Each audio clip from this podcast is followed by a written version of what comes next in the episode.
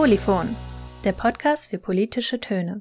Hallo und herzlich willkommen bei Polyphon, dem Podcast für politische Töne. In diesem Podcast geht es um Politik und Politikwissenschaft, alte Klassiker und neuere Entwicklungen. Inhaltlich beschäftigen wir uns hier schwerpunktmäßig, aber vor allen Dingen mit Campaigning und Wahlkämpfen. Mein Name ist Konstantin Wurtmann und ich bin Politikwissenschaftler an der Heinrich-Heine-Universität in Düsseldorf und ich freue mich auf meinen heutigen Gast. Heute spreche ich mit Isabel Borucki. Herzlich willkommen bei Polyphon. Ja, hallo, ich freue mich heute hier zu sein. Isabel, du bist 1981 geboren, bist Parteienforscherin, Sprecherin des berühmt-berüchtigten Arbeitskreises Politik und Kommunikation der Deutschen Vereinigung für Politikwissenschaft. Du beschäftigst dich mit Digitalisierung, grundsätzlich aber auch mit der Frage, wie das Internet und die Veränderungen im Internet auf die Politik wirken. Du hast 2013 zum Thema Regieren mit Medien, Auswirkungen der Medialisierung auf die Regierungskommunikation der Bundesregierung von 1982 bis 2010 promoviert, bist dann 2014 zur akademischen Rätin auf Zeit ernannt worden, 2018 dann zur akademischen Rätin auf Zeit und Nachwuchsgruppenleiterin des Projekts DeepPart, digitale Parteienforschung, Partei im digitalen Wandel am Institut für Politikwissenschaft der Universität Duisburg-Essen beziehungsweise an der NRW School of Governance. Auch herzliche Grüße an der Stelle nach Duisburg. Mhm. Derzeit bist du aber ähm, Vertreterin der Professur für das politische System der Bundesrepublik Deutschland in Siegen. Jetzt erstmal ganz grundsätzlich die Frage, ähm, wie, wie bist du zur Politikwissenschaft und ganz explizit vielleicht auch zur Parteienforschung gekommen? ähm, ganz grundsätzlich, ich weise das jetzt von mir, meine Familie ist schuld. Ähm, Nee, also bei uns wurde und wird grundsätzlich immer sehr viel politisiert am Tisch und auch äh, sonst wie. Und äh, daher kommt auch so ein bisschen meine Begeisterung für Politik. Äh, liegt aber auch daran, dass ich in der Schule einfach einen sehr guten Politikunterricht hatte.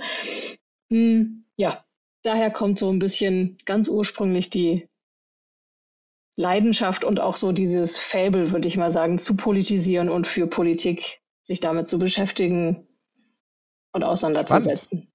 Hm. Das ist spannend, weil mein Politikunterricht in der Schule war eine komplette Katastrophe. Und äh, das hat mich auch besonders motiviert, tatsächlich in den Bereich reinzugehen. Ich habe zum Einstieg, damit die Zuhörerinnen und Zuhörer dich ein bisschen besser vielleicht auch kennenlernen, äh, wieder drei Entweder-Oder-Fragen mitgebracht. Ähm, die erste Frage ist ein bisschen gemein, weil äh, du ja bekannterweise auch Mutter bist und damit eigentlich diese konkreten Arbeitszeiten gar nicht so einfach zu managen sind, vor allen Dingen nicht in Pandemiezeiten. Aber ich würde ja. fragen, hm. fernab des Umstandes, dass du Kinder hast, bist du eher Morgenlerche oder eher Nachteule? Nachteule. Wenn ich in den Urlaub fahre, wo treffe ich dich eher? An der Strandbar oder auf einer Berghütte? Berghütte. Und äh, bist du eher so der Typ für E-Books oder magst du es eher noch analog? Oh. Analog. Mhm. Das sind alles sehr sympathische Antworten. Ich kann mich gut damit identifizieren. ähm, ich habe ja gerade gesagt, du bist Nachwuchsgruppenleiterin des Projekts Digitale Parteienforschung und Partei im digitalen Wandel. Ähm, ja. Intersubjektivität ist ja in den Sozialwissenschaften immer etwas Wichtiges, aber jetzt würde ich ganz gerne erstmal von dir wissen, kannst du es irgendwie ganz krass runterbrechen? Was ist Digitalisierung denn jetzt eigentlich erstmal? Was bedeutet das? Worüber reden wir hier eigentlich? Kann man das überhaupt so sagen? Ja, kann man schon. Also äh, ganz an der Basis kann man schon sagen, Digitalisierung oder digitale Transformation ist die Durchdringung unserer Lebenswelten durch elektronische Formate, Tools, Werkzeuge, ja, Plattformen. Ich möchte es gar nicht ausführlicher machen, sondern so knapp halten. Ähm, wir könnten jetzt natürlich darüber diskutieren, hat das mit einer, also heißt Digitalisierung einfach eine Übersetzung in Binärcodes? Und deswegen würde ich sagen, nein, eben nicht. Und deswegen spreche ich auch lieber von digitaler Transformation, weil es eben diesen Durchdringungsprozess sowohl gesellschaftlicher als auch politischer als auch eben sozialer Lebenswelten impliziert aus meiner Sicht. Mhm. Dann äh, schneide ich die Frage vielleicht ein bisschen enger zu und frage dich ganz konkret, Warum ist Digitalisierung, warum ist die wissenschaftliche Beobachtung der Digitalisierung für unsere Demokratie relevant und ganz speziell, weil du arbeitest ja zu Parteien als Mhm. Parteienforscherin, dafür bist du bekannt. Ähm, warum hat das Relevanz? Warum ist das wichtig? Warum müssen wir uns das ansehen? Ja, wir müssen uns das deswegen ansehen. Ähm, ganz praktisches Beispiel. Ich habe gestern einen Corona-Test gemacht. Einen Schnelltest dürfen wir jetzt alle äh, einmal die Woche. Und ich ähm, bekam das Ergebnis in der App. Mhm. Ich hätte mir auch eine halbe, ich hätte mich auch eine halbe Stunde auf den Parkplatz setzen können und warten können, bis die mir einen Zettel ausdrucken. Wäre auch möglich gewesen. Ähm, aber die maximal schnellere und flexiblere Lösung war eben die per App. Heißt also, ich konnte direkt wieder wegfahren, nach Hause fahren, mich ans Abendessen setzen und habe dann irgendwann in der App nachgucken können, äh, wie das Ergebnis war. Zum Glück negativ. Ähm, und also das ist ein ganz alltagspraktisches Beispiel, um es jetzt auszuweiten. Digitalisierung ist deswegen wichtig, weil es ein zu allen Policy-Bereichen querliegender Bereich ist, beziehungsweise ein zu allen Policy-Bereichen querliegender Prozess im Grunde ist. Also Digitalisierung betrifft Bildung, Digitalisierung betrifft äh, Soziales, Digitalisierung betrifft die Wirtschaft, Industrie, Digitalisierung betrifft eben die Bildung, wie wir ganz krass jetzt auch an der Corona-Pandemie gesehen haben, dass die Schulen kein WLAN haben ähm, oder auch nicht genug Endgeräte, um den Unterricht auf äh, Distanz ja umzustellen. Mhm. Digitalisierung ist auch was, was wir beispielsweise in der Landwirtschaft haben. Ähm, aber es hängt natürlich davon extrem ab, wie, wie, wie du Digitalisierung definierst. Ne? Also ist es jetzt wirklich nur der smarte Traktor, den wir haben, oder das smarte Auto oder die smarte City? Da sind wir immer noch auf einer technischen Ebene. Digitalisierung macht aber auch was mit unserer Interaktion. Also macht auch mit dem macht etwas mit dem menschlichen Zusammenleben, was so vorher noch nicht da war. Und insofern würde ich das schon oder setze ich das schon gleich mit ähm, einer medialen Revolution, die wir so beispielsweise mit der Erfindung des Buchdrucks hatten. Mhm. Da war jetzt plötzlich möglich, dass Menschen ähm, sich den Zugang zu Büchern ähm, erschließen konnten, dass sie lesen lernen konnten. Und jetzt ist es so, dass Menschen sich direkte Zugänge zu Entscheidungsträgern, zu Politikern erschließen können, eben über beispielsweise die sozialen Netzwerke oder die inzwischen schon gute alte E-Mail, ähm, die es ja schon sehr viel länger gibt als soziale Netzwerke. Mhm. Das äh, ist ein ganz interessanter Punkt, was du gerade ansprichst, weil ähm, du, du, du sprichst ja irgendwie ein Stück weit von einer Revolution Mhm. ansatzweise, aber irgendwie hat man das Gefühl, ähm, es war so ein netter Versuch der Revolution. Wenn ich mir ansehe, was in den letzten Monaten oder im letzten Jahr abgegangen ist, ist das eher so der Rohrkrepierer der politische gewesen. Wir haben ja viele Ja. Belastungs, viele Belastungsproben auch gesehen, gerade wenn es auch um die Frage ging, wie ist unsere Demokratie eigentlich darauf vorbereitet, auf diese digitale Transformation? Stichwort Parteitage, die sich treffen und dann auf einmal es nicht schaffen, digital zu wählen, weil einfach niemand dafür gesorgt hat, dass Parteien digital zusammentreten können, ne, wo dann alles wieder schriftlich bestätigt werden muss, dann am Ende doch noch per Brief. Also eigentlich, man, man, man hat so ein bisschen ja den Eindruck, du erforschst gerade Dinge, beschäftigst dich mit den Dingen, wo du eigentlich ja den ganzen Tag die Hände über dem Kopf zusammenfalten musst und dich, eigentlich müsstest du ja schreiend im Kreis rumrennen, oder? Oder ist das, ist das der falsche Blick? Nee, also, also so extrem ist es nicht. Ich finde das Bild gerade sehr lustig.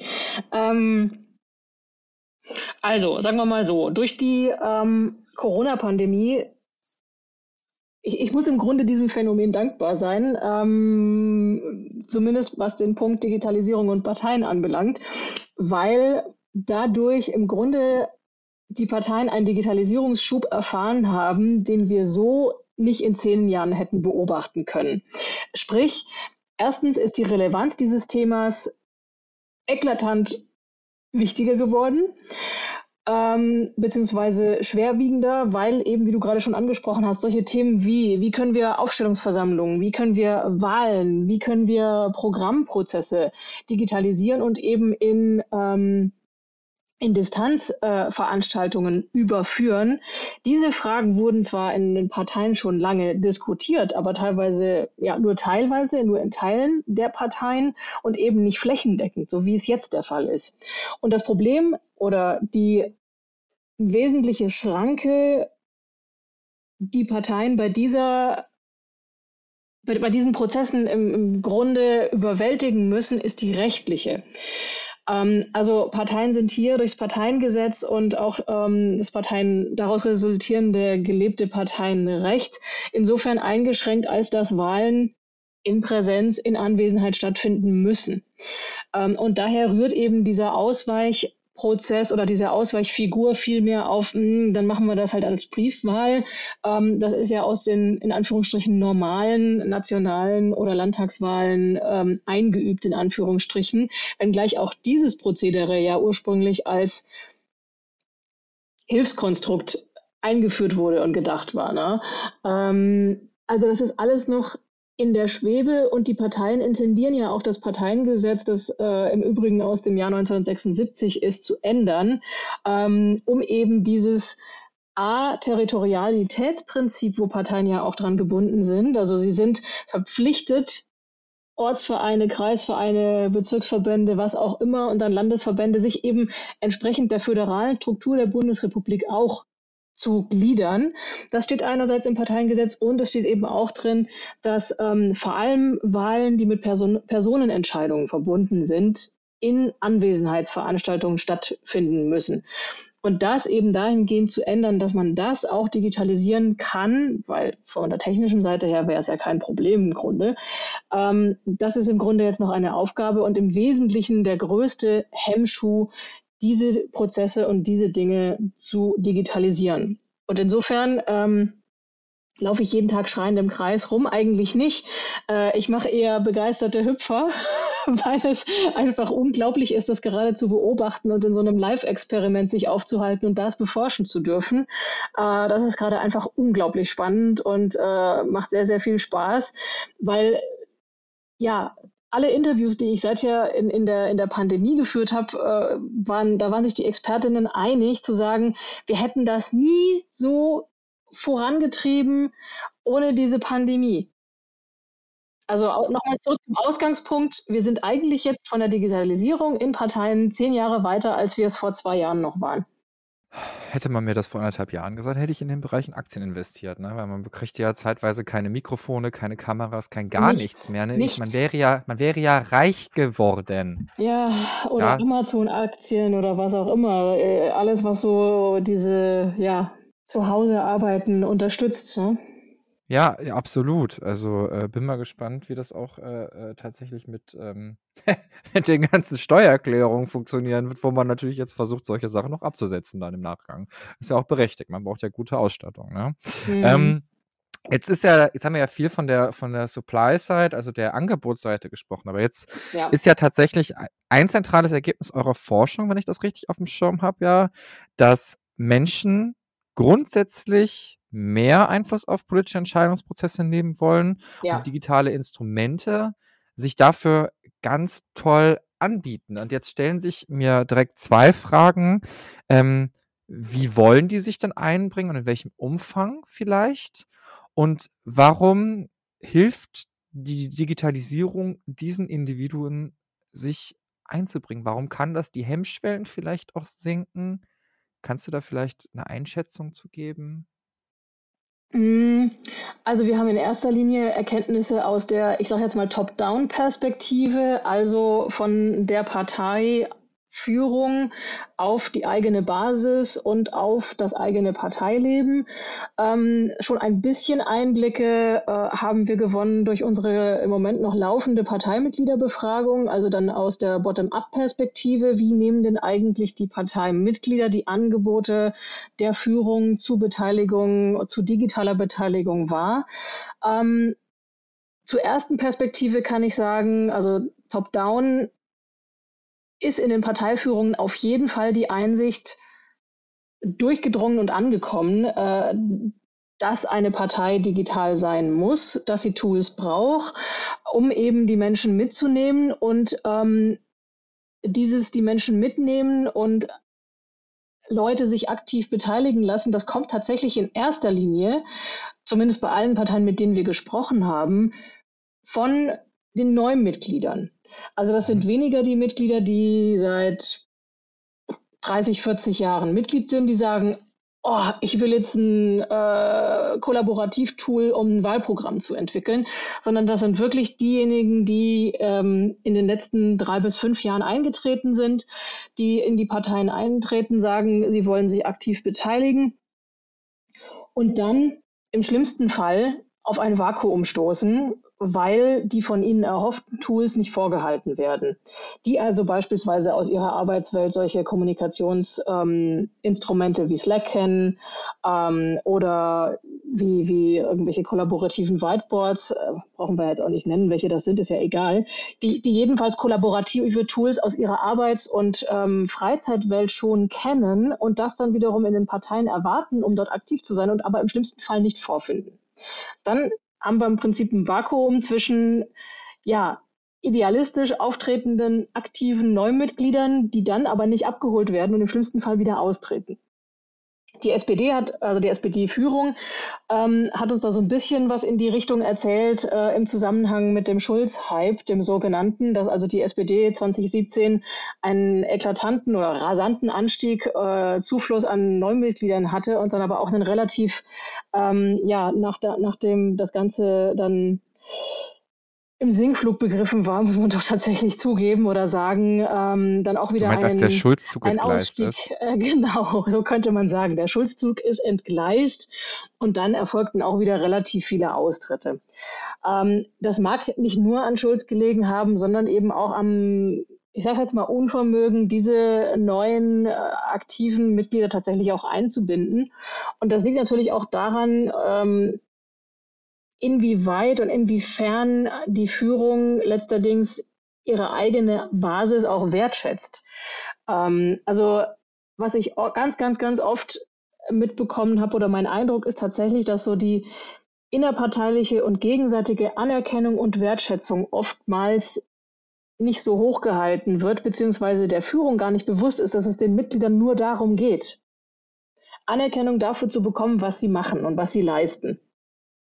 Das ist jetzt die Top-Down-Perspektive und aus der Bottom-Up-Perspektive sehen wir eine sehr, sehr starke, beziehungsweise stark ist jetzt das falsche Wort. Ich habe jetzt noch keine, ich habe das noch nicht quantifiziert, ähm, aber schon eine deutliche Unzufriedenheit damit, was die Führungen jeweils machen in den Parteien. Mhm.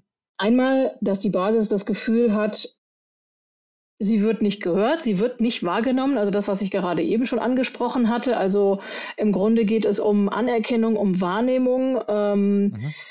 Was passiert, was die Menschen an der Basis für die Partei, für die Basis tun. Und was wir auch sehr stark feststellen, das liegt aber an der Pandemie, ist eben ein Rückgang der Aktivität der Menschen in ihrer jeweiligen Partei. Sie treten nicht aus, aber sie beteiligen sich weniger. Sie nehmen weniger an Treffen teil, seien sie jetzt digital oder unter Hygieneregeln analog. Ähm, und sie tauschen sich auch weniger und auch mit weniger Personen in ihrer jeweiligen Partei aus. Also da ist durchaus ein, ich würde sagen, eine Stagnation in der Aktivität in den Parteien zu beobachten. Ähm, das ist jetzt aber eher so ein tentativer Befund. Wie gesagt, wir haben das noch nicht umfassend ähm, uns angeschaut, aber das ist, glaube ich, schon etwas, was durchaus mit der Pandemie zu tun haben kann, weil die Leute einfach mit Homeoffice, Homeschooling und allem, was mit der Pandemie verbunden ist, überfordert sind. Es ist aber ja auch ein Stück weit deckungsgleich natürlich mit der Beobachtung, dass sich die Menschen in der Pandemiesituation generell ein Stück weit mehr ins Private zurückziehen, oder? Also, ähm, Definitiv, also ja. ich persönlich mache bei Ja. mir im Freundes- und Bekanntenkreis auch die Erfahrung, Mhm. dass äh, Menschen, die sich vorher sehr regelmäßig gemeldet haben, sich weniger melden. Ich merke es bei mir selber. Also man beschäftigt sich doch vielleicht selber deutlich mehr mit dem eigenen Leben, dem eigenen Leid, der eigenen Situation, macht sich viele Gedanken. Also ähm, Jetzt ist aber die Frage, du sagst, viele Leute, die sehr vielleicht auch innovativ rangehen wollten an politisches Engagement, wirklich sich einbringen wollten, wirklich ähm, was bewegen wollten. Mhm. Gibt es denn da irgendwie Altersunterschiede? Weil wir wissen ja, lange Zeit, ne, junge Menschen haben das Internet dominiert, aber auch die Menschen, die mal jung waren mit dem Internet, die werden jetzt auch älter, die sind jetzt mittelalt bis alt langsam. Ne? Also gibt es da Also ich habe so das, das, das klassische Bild gerade vor Augen. Hans Günther, Anfang 70, ist seit 50 Jahren in der Partei, ja, ähm, kann aber seinen Laptop nicht alleine anschalten. Mhm. Äh, also sehr stereotyp und ich weiß, dass das auch sehr vielen Menschen über 70 sehr, un, un, sehr ein sehr großes Unrecht tut. Ähm, zumal ich mich da gar nicht, ich darf mich da gar nicht, also ich darf mich wirklich nicht aus dem Fenster hängen, weil wenn mein Kopierer nicht mehr funktioniert, dann ist es schon Katastrophe. Also ich bin da total lost.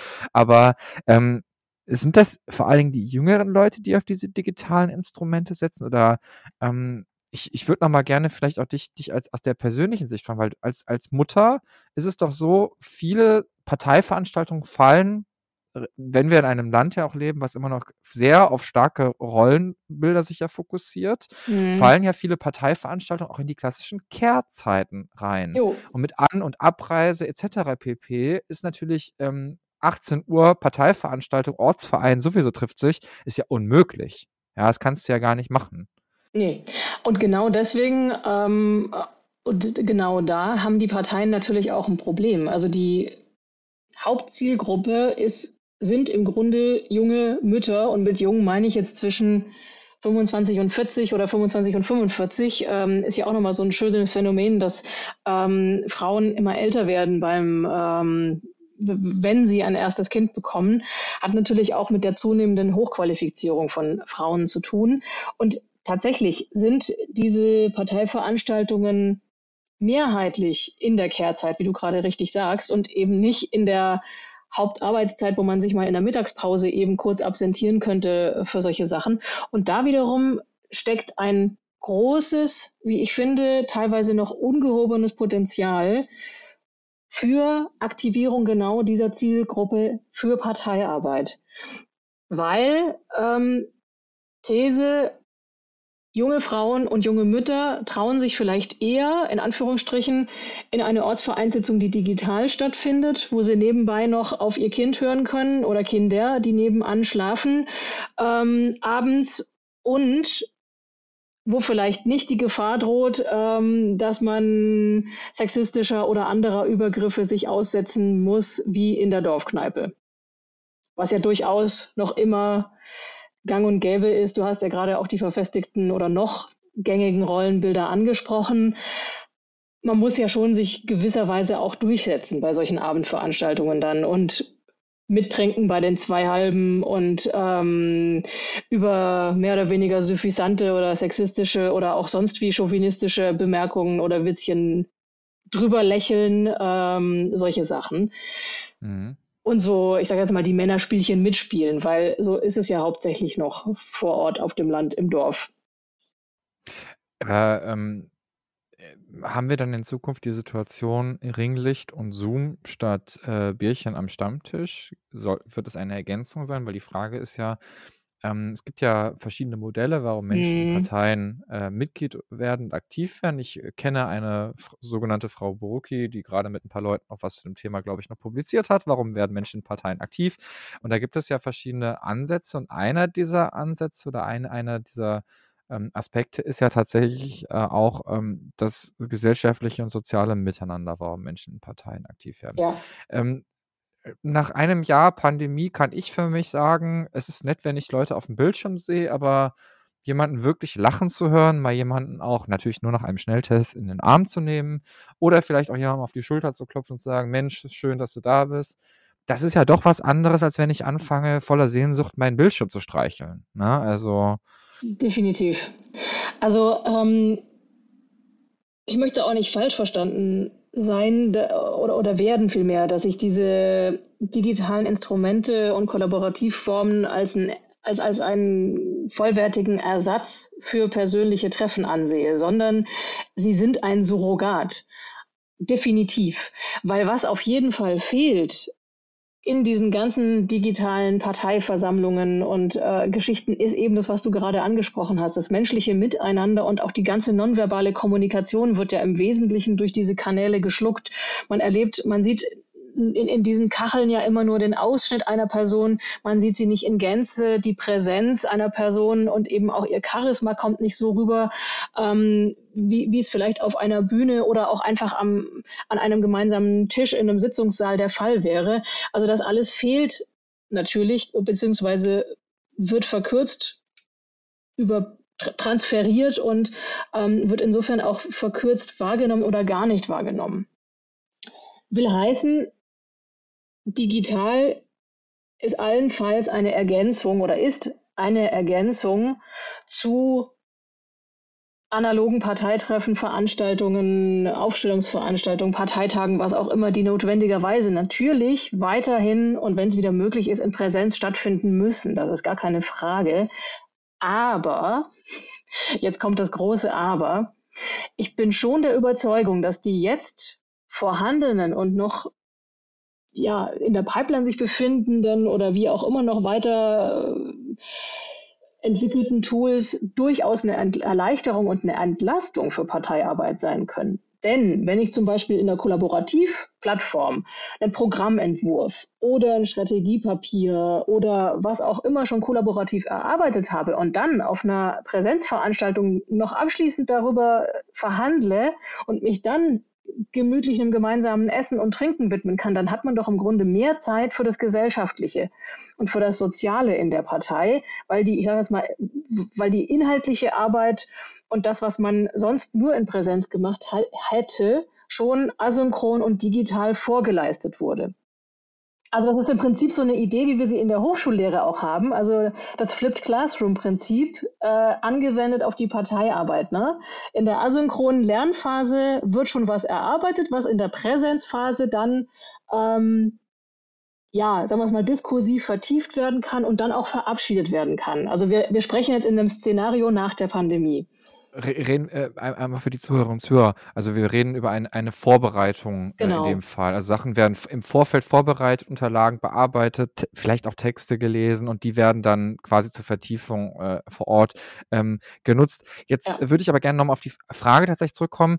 Ähm, Menschen wollen mehr Einfluss auf politische Entscheidungsprozesse nehmen und streben in Parteien. Gibt es denn dann tatsächlich, also Gibt es diesen Trend, dass die Menschen wirklich wieder in Parteien zurückstreben? Oder gibt es eher vielleicht auch diesen Trend, Menschen wollen sich vielleicht auch inhaltlich punktuell mehr einbringen? Also wir erleben das zumindest ja gerade Ja. ähm, im, im Bereich von Parteien entstehen ja jetzt auch wieder neue Vorfeldorganisationen ein Stück weit. Ne? Wir haben ähm, jetzt mal, wenn wir mal von, den, von der SPD weggehen, zu den Christdemokraten, schon längere Zeit ähm, die äh, Reaktion gehabt auf Digitalisierung, dass das C-Netz aufgebaut wurde, das sich ja ähm, als Digitalisierungs- und internetpolitisches Forum versteht. Jetzt gibt es äh, ganz aktuell, äh, wir sind jetzt bei Mitte April 2021, der Podcast wird ja ein bisschen später erscheinen, ähm, äh, gibt es die sogenannte Klimaunion, die sich jetzt als Verein gegründet hat bringen sich die Menschen eher punktuell inhaltlich ein, weil das Konzept der Partei vielleicht auch gar nicht mehr so sexy ist? Mhm. Ähm, oder, äh, also, oder hast du da irgendwie eine Vorstellung, wie, wie das tatsächlich, wie dieser Digitalisierungsboost wirklich wirkt? Ist das ein ganzheitlicher Boost, der alles verändert oder einfach nur die Zugänge einfacher macht, wenn jetzt, sage ich mal, Partei Y zur Veranstaltung X einlädt und wir reden jetzt über dieses Thema an der Stelle? Kann man das sagen oder ist das ein blinder Fleck? Hm, also es ist partiell ein blinder Fleck, sagen wir es mal so. Wir wissen aus der Partizipationsforschung, dass genau dieser Prozess schon stattfindet, den du gerade angedeutet hast, dass sich die Menschen lieber äh, themenbezogen, punktuell, partiell beteiligen und eher vor einem Parteibeitritt zurückschrecken, weil das wird so wahrgenommen wie ähm, du verkaufst die Seele du verkaufst deine Seele, genau, oder du ähm, verheiratest dich jetzt quasi. Ähm, so haben mir das Parteimitglieder mal gesagt. So äh, eine Parteimitgliedschaft ist wie eine Ehe. Dafür muss man sich, äh, da muss man erstmal ein paar Tage in sich gehen und überlegen, will ich das wirklich machen. Ähm, also, aber wie gesagt, das haben mir Parteimitglieder gesagt. Ähm, und ich denke schon, also aus den diversen Partizipationsstudien, nicht aus unserer eigenen Studie, die, die müssten wir tatsächlich jetzt fortführen, um herauszufinden, wo denn tatsächlich die Motivationen liegen bei den potenziell beitrittsbereiten Menschen, die aber eben nicht in die Parteien eintreten. Also was da sozusagen die Hinderungsgründe sind. Aber das kriegen wir mit dem Albus, ähm, also mit der allgemeinen Bevölkerungsumfrage, mit, ja, mit standardisierten Umfragedaten kriegen wir das nicht raus. Da müssen wir irgendwie anders ran, um das genau rauszufinden. Und ich denke schon, dass sich die Menschen eher themenbezogen, punktuell auf ihre eigene Lebenswelt bezogen beteiligen und eben weniger in einem, ich sage jetzt mal, für sie eher globaleren Kontext. Hat vielleicht auch mit unserem Zeitgeist zu tun. Das äh, ist ganz interessant. Ich äh, finde das sehr spannend, was du da tatsächlich natürlich sagst. Ähm, würde jetzt aber tatsächlich einmal den Blick ein wenig von Parteien ein Stück weit, zumindest von ihrer organisatorischen Perspektive weggehen wollen. Weil mhm. wenn ich jetzt schon mal mit einer Fachexpertin für Kommunikation natürlich auch spreche äh, und generell auch äh, zum Thema Internet, dann stellt man sich natürlich jetzt auch die Frage, was ja auch eines der Schwerpunktthemen dieses äh, Podcasts ist, ähm, was verändert das denn für Kampagnen? Was verändert Digitalisierung und diese, dieser digitale Boost von Parteien deiner Meinung nach tatsächlich für die Art und Weise, wie wir strategische Kommunikation, vielleicht auch Campaigning machen? Das ist gar nicht, also schwierig. Moment. Ähm, also ich würde sagen, der Impact und die Auswirkungen der digitalen Transformation gerade auf die Kampagnenführung und auf Kampagnen selber, wie sie strategisch geplant werden, ist fundamental. Weil wir es mit einer also immensen Fragmentierung und Diversifizierung des Publikums zu tun haben. Also es gibt nicht mehr die politische Öffentlichkeit, wenngleich wir sowieso darüber diskutieren könnten, ob es die jemals gab. Ähm, also davon, davon ab. Aber du hast ja in, in, in jeder Plattform oder auf jeder Plattform die diversesten Gruppen, die man ansprechen kann, auf der instrumentellen Seite gibt es natürlich die diversesten Möglichkeiten, diese Gruppen auch abzuholen. Ähm, also mittels des sogenannten Microtargeting, dass man also genau sich Zielgruppen rausholt, raussucht und die genau anspricht. Aber es ist extremst schwierig geworden, glaube ich, heutzutage ähm, eine strategisch integre Kamp Kampagnenführung aufzuziehen, die die Menschen auch tatsächlich erreicht, weil die Menschen mhm. auch einfach schwerer erreichbar sind. Aber wir, wir sind ja jetzt auch beide Menschen, die natürlich auch ganz gerne ins Feld gehen und uns auch mal so ein bisschen sowas vor Ort ansehen. Also du schaust dir gerne mal einen Parteitag an, ich schaue mir gerne mal einen Parteitag an und wir beide kennen die Stimmung, die auf solchen Parteitagen herrscht. Wir beide kennen die Stimmung, die bei ähm, jetzt fällt mir das, oh Gott, jetzt bin ich Lisa 18, Campaign Rallies, wie heißt das? Kennst du nicht diesen Spruch so, ähm, Lisa ist aus Australien wiedergekommen, Lisa 18 und weiß nicht mehr, was das deutsche Wort ist. Ja. Äh, Cam Campaign Rallies, wie heißt das denn äh, nochmal? Ähm, ach so, so Wahlkampfveranstaltungen, so. Ich sagen, Wahlkampfveranstaltungen, ja. Ja, ja, genau. Ähm, bei denen ist es ja jetzt zumindest auch so, dass es total spannend ist, eigentlich vor Ort sich die Stimmung anzusehen. Ne? Man hat mhm. generell ja immer so ein bisschen die Tröten im Hintergrund, die dann irgendwie laut Stimmung dagegen inzwischen machen. Du kannst ja keine Parteiveranstaltung oder keine Wahlkampfveranstaltung mehr machen, ohne dass jemand schreit und sagt, buh, blöd, okay, kann man machen, aber ist jetzt auch nicht so optimal vielleicht dann tatsächlich. Ähm, aber das können wir ja digital nicht ersetzen. Also wir haben ja keine Möglichkeit, dieses, dieses Gefühl, diese Emotionalisierung können wir auch mit einem Livestream ja nicht übertragen. Ich habe nee. ähm, das nee. Dreikönigstreffen, wir beide haben ja schon mal das Dreikönigstreffen der FDP kommentieren äh, dürfen. Du damals noch, als es äh, tatsächlich noch in Präsenz stattfand. Ich war jetzt ähm, dieses Jahr, ähm, durfte ich das digital äh, kommentieren. Das ist ja ein komplett anderes Setting und man merkt ja auch teilweise die Unsicherheit der PolitikerInnen, wenn sie vor einem leeren Saal stehen. Ja. Ähm, da ist halt so die Fra Frage, wie, was verändert das für diesen Wahlkampf? Haben wir, haben wir das Problem, dass Gefühle und Emotionalisierung vielleicht auch gar nicht so optimal kommuniziert werden? Ja, ich denke schon, weil durch diese technischen Filter, sage ich jetzt mal, natürlich auch einiges verloren geht. Und du hast nicht nur diese technischen Lags, also die Verzögerung, jemand äh, schaltet sein Mikro an und dann ist erstmal immer die obligatorische Frage, kann mich jeder hören? Äh, ne? ja, Oder es, es, klappt halt eben nicht. ja. Ne? Und, und ich meine, wir hatten ja jetzt auf, auf allen digitalen Parteitagen immer so den, den, den Technical Geek irgendwie, äh, der es halt nicht hinbekommen hat. Oder jeder, jeder digitale Parteitag hatte so seinen Delegierten oder und, und Teilnehmer, der halt die äh, obligatorischen, typischen technischen Schwierigkeiten hatte. Ähm, und darüber geht natürlich das Ganze, äh, du hast ja keine Atmosphäre. Also ich meine, selbst wenn wir, wie, wie es beim CDU-Parteitag ja der Fall war, diese riesen Videoleinwand mit den ganzen kleinen Kacheln und alle applaudieren dann und was weiß ich, du hast ja trotzdem nicht diesen tosenden Applaus, den du sonst in einem Saal hättest, wo du merkst, da kocht jetzt der, die, die Messehalle X in, in sonst wo ähm, und da ist einfach Stimmung oder es ist einfach gerade jeder aggro, weil, weil irgendwo äh, ja halt gerade eine Konfliktlinie aufgebrochen ist und da Streit in der Partei ist. Und ich meine, genau dazu gibt's ja auch Parteien, dass man, dass man äh, Konflikte ausficht und dann auch irgendwann mal konsensuelle Entscheidungen und Meinungsbildungen herbeiführt, idealiter, im Idealfall. Ähm, aber ich meine auch diese, wie gesagt, tosenden Applaus, Zustimmung und, und diese ganzen, ja, wie sagt man so schön, Spirits und Vibes, ähm, kriegst du nicht, ein, kriegst du einfach nicht ähm, überführt ins Netz und ins Digitale. Ähm, es gab ja schöne Versuche jetzt auch im Landtagswahlkampf mit diesen digitalen Wohnzimmern und so. Das fand ich wirklich ganz, ähm, ganz smart und auch schön anzuschauen. Aber ähm, es ist halt was anderes als die üblichen Massenveranstaltungen. Echt, fandst du das schön? Ich fand das optisch in der Darstellung das war überhaupt nicht meins.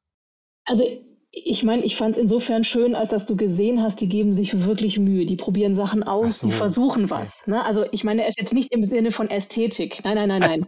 nein! um Gottes Willen, nein. Ästhetisch hab, also ist was anderes. Ah, ah. das wollte ich, wollte ich, ne, das wollte ich nämlich gerade sagen. Das, äh, das ist tatsächlich, ich finde das sehr interessant, was, wie, wie du gerade auch so bei diesem, äh, also wie du auf diese Emotionalisierung tatsächlich eingehst. Äh, spannendes Beispiel ist ja durchaus ein paar Jahre her. Ähm, Christian Lindner, damals noch Fraktionsvorsitzender der FDP im NRW-Landtag. Und ähm, der ist, da gab es ja seine Wutrede, die bekannt ja. geworden ist. Ja. So, und wer, wer sich ein bisschen mit äh, äh der Person und mit der Politik der FDP auseinandersetzt, wusste ja eigentlich, dass das, was er im Landtag erzählt hat, eigentlich eine Rede war. Die mhm. hat er mhm. schon 30.000 Mal irgendwie abgehalten. Aber in dem Moment ist die Stimmung halt hochgekocht, weil ihn, weil ein SPD-Abgeordneter, ein Hinterbänkler, angefangen hat, ihn anzupöbeln. Ja. Und dann ist das Ding ein medialer Hit geworden. Und das sind natürlich so Sachen, ne? Es pöbelt ja auch gerade keiner mehr so richtig. Also klar, so, also alles, alles verliert eigentlich so ein bisschen seinen Reiz. Das ist ja schade. Ähm, jetzt würde ich aber tatsächlich ganz gern nochmal ähm, versuchen, ähm, als letztes Thema so einen kleinen Ausblick auch zu machen. Und wir hatten das Thema mal in einem Zwiegespräch schon vor etwas längerer Zeit, bevor diese ganze Corona-Krise eigentlich gestartet ist. Glaubst du, dass als langjährige Expertin dass das Thema Digitalisierung auch das Potenzial hat, im politischen Raum ein neues Konfliktfeld zu eröffnen. Also ich kann, äh, ich, ich nenne jetzt keine Namen, aber ich sage mal in einem sehr engeren familiären Umfeld von mir gibt es eine Person, die niemals mit der Bahn fährt, aber als es dann irgendwann hieß, demnächst kann man Bahntickets nur noch digital kaufen, ein, ein, fast einen Schreikrampf gekriegt hat bei der Vorstellung, dass man ja dann nur noch digital Tickets kaufen kann. Ja.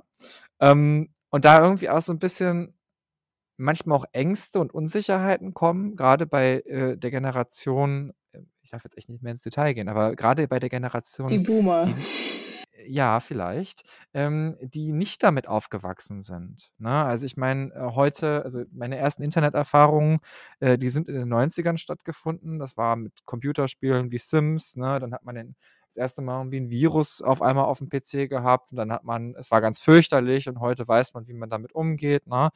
Das sind ja, das sind ja ganz andere Ausgangssituationen ein Stück weit auch. Ähm, gibt es das Potenzial, dass es Digitalisierung zu einem Problem werden kann? Es gibt ja Studien, die auch darauf hindeuten, dass Digitalisierung im Arbeitsraum als sehr problematisch wahrgenommen wird, während ja. sie in anderen Bereichen als sehr positiv wahrgenommen werden.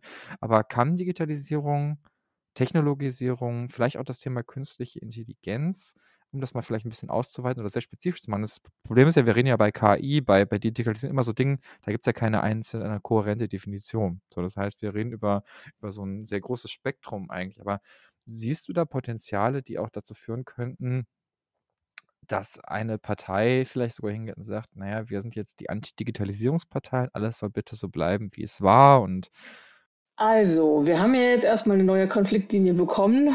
Äh, wie auch immer wir sie nennen wollen, Globalismus äh, versus Nationalismus oder Kosmopolitismus versus Kommunitarismus. Oder ähm, Kosmopolitismus, äh, äh, Nationalismus, ja. ja. Genau, genau, das gibt es auch. Also kann man unterschiedlich lesen. Also diejenigen, die eher, ich sag jetzt mal, global, mondän, digital, hip unterwegs sind, versus diejenigen, die sich auf ihre eigene Scholle zurückziehen und da nicht weg wollen. Ähm, jetzt ganz äh, platt gesagt. Ich glaube erstmal nicht, dass Digitalisierung zu einer neuen Konfliktlinie wird. Dazu zumindest nicht in den nächsten, sagen wir mal, fünf Jahren, vielleicht in den nächsten fünf, zehn. Ähm, warum? Weil die Finalität und Tragweite bei Digitalisierung noch wesentlich weniger absehbar ist als bei Globalisierung, beziehungsweise noch weniger als bei der anderen großen Krise, die uns natürlich immer noch dreut, Klimawandel. Ähm, das ist alles viel zu abstrakt für die Menschen. Und ähm, Kosmopolitismus versus Nationalismus, vor allem Nationalismus ist wesentlich weniger abstrakt, wesentlich weniger komplex. Und sobald Dinge komplex oder gar überkomplex werden, resultiert das schnell in Reaktanz, also in Abwehrreaktionen und daraus folgend dann auch in Unsicherheit und in, in, in Rückzug bei vielen Menschen. Was du aber ansprichst und was ich denke, was tatsächlich gesellschaftspolitische und auch soziale Sprengkraft birgt, ist der Umbau des Jobmarkts durch Digitalisierung. Also dieser wirtschaftliche Bereich, der durch Digitalisierung affiziert wird, Schrägstrich was macht künstliche Intelligenz, was macht Digitalisierung, was macht Industrie 4.0 mit unseren Jobs? Und welche neuen Jobs entstehen im Grunde durch Digitalisierung und künstliche Intelligenz, beziehungsweise wie wandeln sich die Jobs, die wir jetzt haben, durch die Digitalisierung? Welche Jobs fallen weg, aber auch welche neuen kommen dazu? Ähm, ich mache da in meinen Seminaren immer gerne das äh, mehr oder weniger platte Beispiel vom Kfz-Mechaniker, den es nicht mehr gibt, weil er jetzt der Kfz-Mechatroniker ist und im Grunde den Computer, der in unseren Autos drinsteckt, äh, betreuen und warten muss. Und der Mechatroniker wird vielleicht in, keine Ahnung, 15, 20 Jahren auch nicht mehr der Mechatroniker sein, aber dann ist es dann der Automotive Software Engineer oder sowas oder Automotive Hard and Software Engineer, äh, weil ich meine, Räder und Sitze und äh, ein Dach und Fenster werden die Dinger wahrscheinlich immer noch haben, aber alles drumrum. Antrieb, äh, Steuerung, Kontrolle, Monitoring des Fahrbetriebs wird sicherlich irgendwann automatisiert. Ähm, und dann hast du da einen fahrenden Computer. Okay, aber jetzt oute ich mich mal als äh, äh, vielleicht Boomer im Körper eines 28-Jährigen, weil ähm, ist vielleicht auch jetzt ein schwieriges Beispiel. Nein, aber ich, also ich persönlich, ich kriege die Krise, wenn ich irgendwie bei Vodafone oder sonst irgendwo anrufe und dann immer so, ich habe sie nicht verstanden. Ich könnte, ich könnte wirklich, wenn, also ich habe mir jetzt angewöhnt, weil ich irgendwann gehört habe, wenn du irgendwelche komischen Geräusche machst und mir so, Mäh, wenn du, wenn du irgendwie so telefonierst und anrufst und bei Vodafone einfach dieses, dieses Geräusch machst, du kommst halt schneller ans Gespräch mit Menschen, weil die dich zum Menschen durchstellen. Du musst halt einfach nur quaken. Es funktioniert. Das funktioniert. Ich hab's, es funktioniert wirklich. Ist der Hammer. Cooler ja? Tipp. Und, ja, das, ja, an alle, ne, immer schön quaken, wenn man irgendwie mit äh, jemandem bei Vodafone reden will. Es funktioniert wirklich. Ist kein Witz. Ich habe meinen Kollegen, der saß hier im Büro, da war noch, äh, es war vorpandemisch, äh, äh, saß mit zusammen und sagt, was ist jetzt mit dir passiert? Ich sage, ja, muss gerade hier einen Telefonservice anrufen. Aber ähm, ich persönlich habe da keine Lust drauf. Ich möchte irgendwie mit Menschen auch in Kontakt sein. Ich finde auch die Vorstellung ganz schrecklich, immer so, ähm, auch bei Supermärkten auf einmal alles irgendwie selber durchscannen zu müssen. Das kann ja. ja mal bei drei Teilen toll sein. Aber ich mag das ja auch, mit den Mensa-Frauen im Kontakt zu sein, hier, wenn, wenn ich an der Uni mal in die Kantine gehe. Das ist doch viel schöner. Geht da nicht auch was, also irgendwie, also mir geht was verloren, das Zwischenmenschliche. Ich, hab, ich, hab, ich, ich möchte nicht, dass diese Zoomisierung oder Webexisierung oder wie man das auch nennen möchte, alle gesellschaftlichen Teilbereiche erfasst. Ja, und das ist genau der Punkt, wo wir jetzt im Grunde in eine normativ-ethische Dimension dieser Diskussion einsteigen. Also die Frage, wie weit oder andersrum, wo sind denn die Grenzen für uns als menschliche Individuen gegenüber einer künstlichen Intelligenz oder verschiedenen künstlichen Intelligenzen, wie weit wollen wir die gehen lassen? Und da ist auch wieder das Problem mit der ähm, fehlenden Finalität, die wir nicht abschätzen können. Wir wissen nicht, wie die Tragweite sein wird. Wir wissen im Grunde, unser, also sagen wir es mal so, unser Alltagswissen über künstliche Intelligenz kommt aus Science Fiction. Hm. Also na, ne, als, als Alltagsmenschen, sei es jetzt aus Literatur oder aus Filmen. Äh, Matrix. Aus Matrix, aus ähm, äh, äh Odyssee ins Weltall, aus ähm, wie, wie hieß der Film nochmal, ähm, mit, den, mit den Androiden oder aus, aus den Büchern von Frank Schätzing. iRobot? Ja, I, genau, genau. iRobot ja. zum Beispiel. Also es gibt ja viele ähm, wirklich viel ähm, kulturelles Material, was mit diesem Thema spielt.